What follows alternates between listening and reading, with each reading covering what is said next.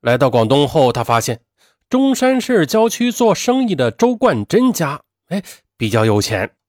只见夫妻二人都是穿金戴银，尤其是男人，他戴着一条很粗的金项链啊啊，就决定对他们下手。当日十八时许，雷国民携带单刃、尖刀、砍刀各一把，翻墙入院，进入了周冠珍的家里。此时的雷国民，他躲在门口，等待天黑以后，伺机入室杀人抢劫。可没想到的是，这雷国民刚刚蹲下没多久，女主人周冠珍就出门查看洗衣机工作情况，正好和他打了个照面。哎呀，这慌乱之下，雷国民认为主人已经发现了他，准备来抓他呢。雷国民立即用随身携带的砍刀猛砍向周冠珍。身受重伤的周冠珍高声呼救，惊动了家人及邻居。周家的人抄起菜刀凳子追出门来。雷国民他自知那肯定是对付不了这么一大家子人呐，他慌忙的丢弃了凶器，翻墙逃离了现场。这次更惨呢，一分钱都没有抢到，嗯，还把刀丢了。在广东两次作案都失手啊！雷国民为了躲避警方追踪，没有办法，仓皇的流窜到了云南。于一九九三年遇到另外一个歹徒张云明，张云明外号叫味儿。味儿，味儿，味儿，味儿，味儿，不是这个味儿啊！虽然这个味儿在上文的大案里边非常火，但是他这个味儿啊是味道的味啊。呃，张云明的外号是味儿。在一九九三年，他曾经因为贩卖枪支罪被判处过有期徒刑。张云明比雷国民大一岁，出道也比雷国民要早。是一个专做抢劫、贩毒等恶性案件的江洋大盗。雷国民因为盗窃被抓住，在看守所里，他遇到了张云明，顿感是臭味相投。雷国民已经杀死一人，重伤一人，可是却仅仅抢到十多元钱，他自然不甘心。他一直试图做大案，可是做大案就需要帮手和武器。那么，如果想要和警方正面对抗，自然就要枪支啊！雷国民决定了拉张云明入伙，后者是欣然同意。两人多次商量啊，决定先购买手枪。而张云明他本来就是走私武器的歹徒，买枪对他来说不算什么难事雷国民他曾经回忆说：“我的犯罪生涯中曾经有一个同伙，他叫张云明，男，三十多岁，云南省河口县人。一九九三年夏天。”我在广州听说云南走私毒品、枪支的人有很多，这种生意啊也很好做。我又只身到了云南省河口县，在那里我找到了张云明，两人一起到越南购买了两支旧的五四式手枪和几十发子弹，还有手榴弹。那两人买到枪以后，就计划抢银行。可是抢劫银行以后，就必须利用交通工具迅速的逃走啊，那就必须先抢劫车辆。一九九四年一月二十九日，雷国民与张云明预谋抢劫一辆本田王牌的摩托车，充当作案工具。于是，雷国民先装作打摩的，上了摩的司机邵瑞的一辆红色的钱江牌摩托车。雷国民他是个文盲啊，见识不多，根本分不清楚这摩托车的型号。他错误的把钱江摩托车当成了本田王摩托。就这样呢，雷国民将邵瑞骗至张云明守候的建筑工地。下车之后，雷国民趁着肖瑞不备，从背后开枪。砰的一声，邵瑞还没有明白怎么回事，心脏就被子弹射穿，莫名其妙的成了冤死鬼。杀了人后，张云明却发现这不是本田王摩托，加上这辆钱江摩托又有故障，只能将车子丢弃了。哎呀！雷国民搜了肖瑞的口袋，仅仅发现二十多元的人民币。哎呀，那对于这次作案，张云明他十分不满意。他认为雷国民没有眼力，他持枪杀死了一个人才换来二十多元钱。雷国民他不甘示弱，反唇相讥，两人就这样大吵了一架。这事儿过后啊，还是没有交通工具，他们暂时的不敢去抢银行，决定继续抢劫有钱的生意人。流窜到昆明市以后，两人经过几周的踩点，瞄准了新通小区南组团六栋幺零二室的一户人家。这户人家经营烟草生意，街上还有一个规模不小的门市部，应该很有钱。经过数日的踩点，两名劫匪认为时机已经成熟了。三月十八日凌晨三时许，他们各自携带手枪一支、手榴弹一枚以及其他作案工具，蒙面的串着这户人家的住处。雷国民是个盗窃老手，他很轻松的就剪断了防盗窗，进入室内。雷国民和张云明分别用枪抵住户主张家恩及其妻鲍树华，将他们制服。接着。两名歹徒又用绳子将张家恩夫妇捆绑起来，强行的窃取张家恩夫妇身上的金项链、金手链各一根，金戒指四枚，人民币七百余元。两人又对张家恩夫妇进行殴打，逼他们写出香烟门市内的保险柜密码。可张家恩夫妇分别都写了假密码。这两个狡猾的歹徒对比之后，见密码不一致，又对张家恩夫妇殴打一顿。张家恩见歹徒持枪作案，估计会杀人灭口，于是不停的大声呼救。因为他们地处人口密集的居民区内，雷国民是不敢随便开枪的。慌张之下，雷国民用胶带封住张家恩的嘴后，又用布包着香水瓶塞到张家恩的裤裆内，威胁说：“啊，这是手雷，动了就炸死你。”然后呢，又将手榴弹绑到鲍树华的腰间，给鲍穿上了大衣，打开手榴弹的后盖。并且由雷国民拉住导火环，与张云明一同押着鲍寿华坐上了一辆出租车到街上的香烟门市。下车后，雷国民让鲍寿华喊门，鲍寿华无奈地喊了一声“爸爸开门”。喊完之后啊，这雷国民听到店内有了回音，便松开了拉着导火环的手，掏枪准备制服店内的人。此时啊，非常机灵的鲍寿华立即转身逃跑。并且一边跑一边大声的喊叫着：“爸爸，不能开门，有劫匪！”这一下，雷张二人见状，连手中的枪都忘记了，慌张的逃离了现场。哎呀，又一次失手！哎呀，一个月后，两人再次预谋抢劫摩托车，然后抢银行。到了四月三日二十时许，两名歹徒窜至广东省中山市中山国际大酒店附近。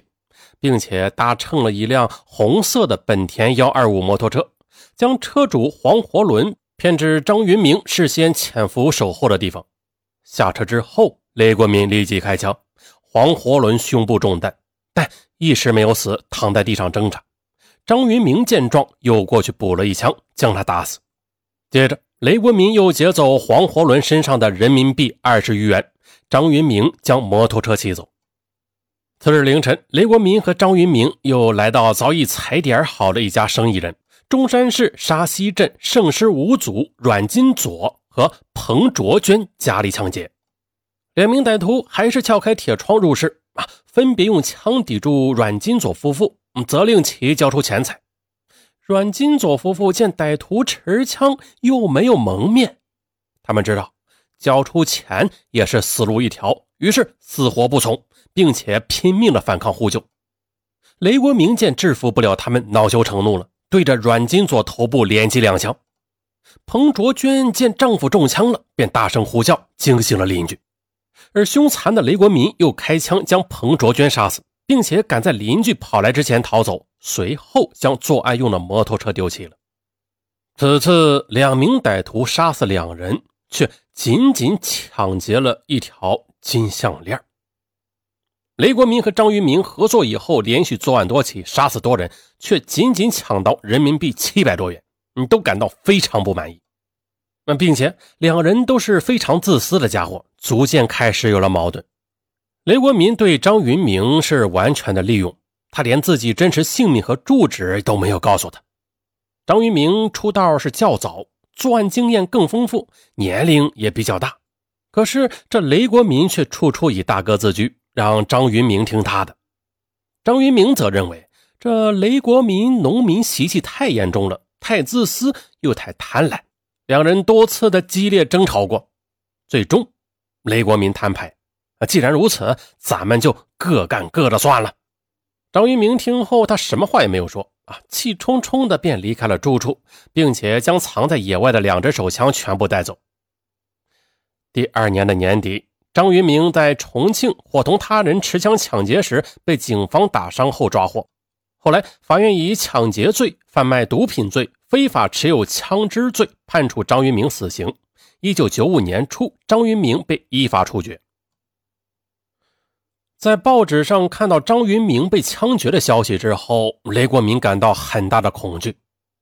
雷国民明白自己离那一天也不会太远。不过呀，好在这张云明不知道雷国民的真实身份。啊，张云明被捕后曾供出了自己有个安徽同伙雷某，可警方却无法抓住雷国民。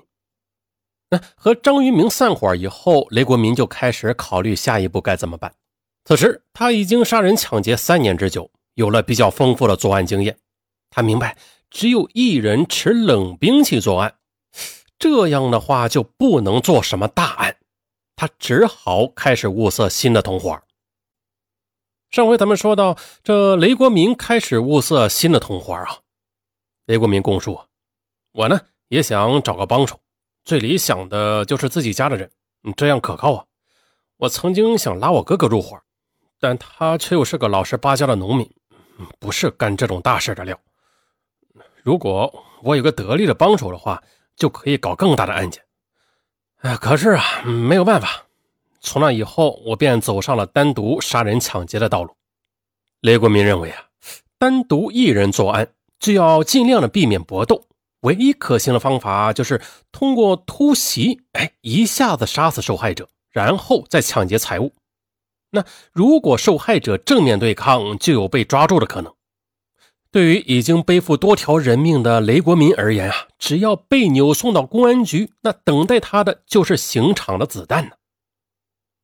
一九九五年三月二十三日十六时许，雷国民窜至中山市沙溪镇龙瑞村庙前街二十二号刘伯书家。他趁着主人熟睡的机会撬开房门入室，用斧头对准刘伯书的颈部猛砍数下，致刘伯书惨死。雷国民撬开刘家的钱箱，抢走营业款十万元。这是雷国民第一次抢到较大金额的现钞，他欣喜若狂。不过呀，雷国民作案凶器却非常不满意。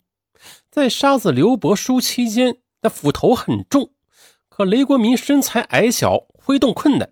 没有做到一击致命，刘惊醒后大声呼救，只是啊，邻居也都是在熟睡，没有注意，这才让雷国民顺利的得手了。那通过这起案件，雷国民得出一个心得啊，也就是关于受害者的选择。雷国民认为自己持冷兵器作案容易失手被擒获，必须选择大目标作案。可惜，即便是做生意的人，那家中存有的现款一般也不多呀。冒着巨大的风险杀一个人，抢劫区区几千几万元，在雷国民看来，这风险太大了，嗯，收益也太小。由此，此案以后，雷国民开始将视线转移到国家金融机关。雷国民是个非常狡猾且有耐心的人，他为了作案可以准备数个月，甚至一年。以保证万无一失才动手。在一九九五年夏的一天凌晨二时许，雷国民来到珠海市，选择了拱北汽车站售票大厅陈义通的门市。可是这次雷国民的运气不好，刚刚进去就被一个值班人员偶然发现。雷国民急忙丢弃凶器，翻墙逃走了。可遗憾的是，这个门市的职工啊，非常的粗心大意。他发现雷国民和丢弃的尖刀等凶器，居然认为不过是个小偷啊，试图盗窃而已。事后，该门市也没有增加安全防范。雷国民在几个月后又路过这里，决定还是在这里动手。一年后的六月十三日夜，雷国民携带事先准备好的斧头、尖刀、撬棒、玻璃刀等作案工具来到了该车站，随后翻窗进入陈义通的门市。他用斧头和尖刀先后对在门市值班的蔡立新、陈楚忠二人的头颈等处连砍数下，致二人在熟睡中死亡。接着，雷国民用撬棒撬开两只保险柜，劫取人民币四十三万余元、港币十万元后逃回家里。这是他第一次从国家金融机构抢劫到巨款。这次得手以后，雷国民又惊又喜，他下定决心了，以国家金融机构作为对象。一九九七年九月二十二日深夜，雷国民来到江西省南昌市汇通城市信用社。他先到值班室将值班人员用刀刺成重伤后，又到该信用社二楼准备拿钱。可没想到啊，二楼临时有很多人在加班呢，灯火通明的。雷国民大吃一惊，慌忙逃走了。在南昌失手以后，他又来到东北吉林省的通化市，该市北市场城市信用社成为了雷国民的又一个目标。为什么选择这里呀？这里的保安。形同虚设。雷国民回忆，在一九九八年，我在吉林省通化市抢的那家信用社，位于一幢四五层楼的一楼。啊，为了观察内部结构，我用假名在这家信用社存入了一千元。之后，我又在周围观察，这家信用社的防范很差，后窗的窗户没有防盗网，是普通的玻璃窗，里边就是用挂锁锁着，其中还坏了一块玻璃。用塑料纸蒙着。那每天晚上，这家信用社只有一个老头值班。我作案的两天前就撬掉了后墙玻璃窗上的挂锁，竟然没有一个人发现。作案时，我从窗户爬到现场，几刀杀死值班的老头啊，然后撬开保险柜，很轻松的就抢了十五万元。哎呀，做这起案件比抢一户居民还容易呢。我想，比我差的人也能干成。哎，这是一种讽刺吗？啊，这几次作案以后，雷国民却对他使用的尖刀、斧头这些凶器不满了。至于武器上的选择，雷国民有自己的一套理论。他认为锤子是最好的武器。啊，我十多年前杀人犯罪生涯，从使用各类杀人凶器的效果上得出了嗯这样一条经验啊：刀不如枪，枪不如斧，斧不如锤。于是呢，我在做安徽宿州案件前买了锤子，在自己的头上做敲打试验，哎，感觉效果很好，最终确定了使用这种工具。但是我在做这起案子时使用的还不够熟练，比如打击受害人头部的次数比较多，身上还溅了不少血。但是做完这起案件后，我还是坚定了使用锤子作为杀人工具的决心。那我身体比较瘦弱。臂力不强，为了增加自身的体力，确保锤子打击头部的准确性，我在安庆老家专门的租了一百多平米的房子，改造成健身房，使用拉力器练臂力，又在沙袋上画了几个圈啊，练习从各个角度打击人头部的技能，并且每天坚持长跑几十分钟啊，锻炼自己的耐力。通过练习之后，我有把握在六秒钟之内杀死一个人。我在江西省瑞昌市杀六个人，在江苏省盐城市杀三个人，都是用了锤子。除了对武器的选择以外，雷国民认为他逃离现场的速度太慢，很有可能被警方抓住。他开始考虑用交通工具了。作为一个农民，雷国民不会开车。为了抢劫啊，他特别的去学习了驾驶，甚至呢为了切割银行金库，他还去学习了切割技术。因为啊，很多信用社里边有金库锁着现钞，那如果不能打开金库，他就只能抢到少量的现金。通过这些，我们不难看出啊，这雷国民真是一个职业歹徒啊，他不断的学习新的技能。雷国民自己回忆说，为了。便于作案后能够迅速的逃离，我还专门上驾校学习了驾驶汽车。我在一个偶然的机会发现用氧焊切割钢板，嗯，效果很好。我呢便在安徽省滁州市学会了切割技术。好家伙，在两千年八月五日二十一时，雷国民驾驶窃来的备有切割设备等作案工具的面的，来到安徽省宿州市北关信用社的院内，准备作案。他经过长期的踩点啊，雷国民知道这里晚上只有两个女人值班，很容易对付。他就潜伏至午夜。雷国民用钢丝钳剪断了该信用社主任室的防盗窗，进入室内，然后撞开值班室的门。他并没有再偷偷的伏击。值班员为两个中年女性，啊，为薛玉珍和徐玉芬。他们被惊醒以后，与凶残的雷国民进行短暂的搏斗。但是雷国民手持铁锤，两个女人如何是他的对手？几下子就被砸倒了。雷国民下手毫不容情，将两个女人都砸得脑浆迸裂，死于非命。杀人后，雷国民不急不忙地继续作案。他用切割设备将该信用社大保险柜的门割开一个洞，在切割中，柜内近四万元的人民币被烧毁。见此，雷国民用水冷却，继续切割，最后截取柜内人民币十八点八万余元。自知迟早一死，雷国民抢劫到巨款以后，除了将其中一小部分交给妻子养家外，其余的都用于个人挥霍。到了半年后的二零零一年二月，雷国民已经将抢劫的赃款挥霍一空，他必须再次作案。这次他选择的是江西省瑞昌市瑞昌信用社。